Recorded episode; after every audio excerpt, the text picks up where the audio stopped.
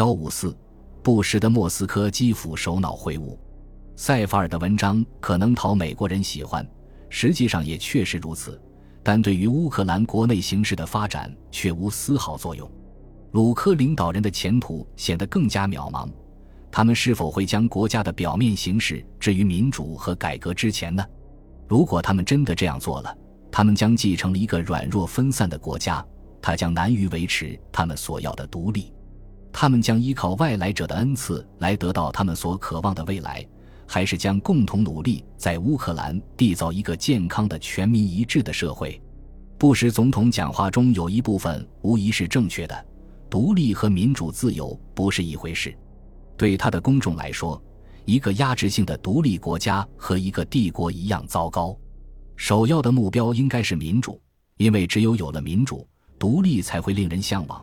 人们也拥有了选择的自由。乌克兰民族主义者所反对的联盟条约保留了各成员国退出联盟的权利，而且确保独裁的中央机构无法剥夺这个权利。民族主义者经济上的主张也着实让我吃惊。他们企图在经济上维持官僚控制，并从莫斯科发起的改革趋势中分离出来。他或许很快会带来国家外表的独立。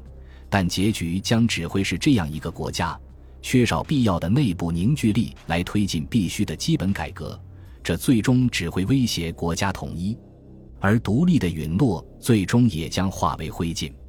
我的许多乌克兰朋友们对这些不言自明的道理无动于衷，我对此十分担忧。布什夫妇在基辅的波里斯波尔机场重新登上空军一号，我和丽贝卡向他们道别，然后。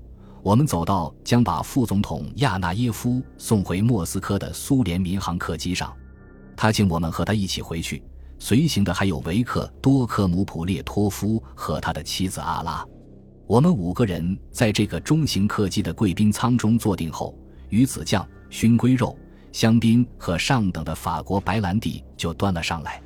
我们为这次看似成功的美国总统来访而干杯。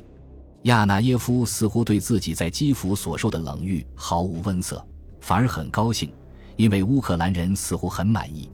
丽贝卡把话题从闲聊中转移开来，告诉我，副总统阁下，他说：“你们的国家将会发生什么事情？”亚纳耶夫沉思起来，他的表情变得严肃了。人们很不安，他说：“他们的生活变得越来越糟，他们也不知道为什么会这样。”今年秋季或者冬季就会有人站出来答应给他们稳定、伏特加和香肠，而我们呢，都得滚蛋。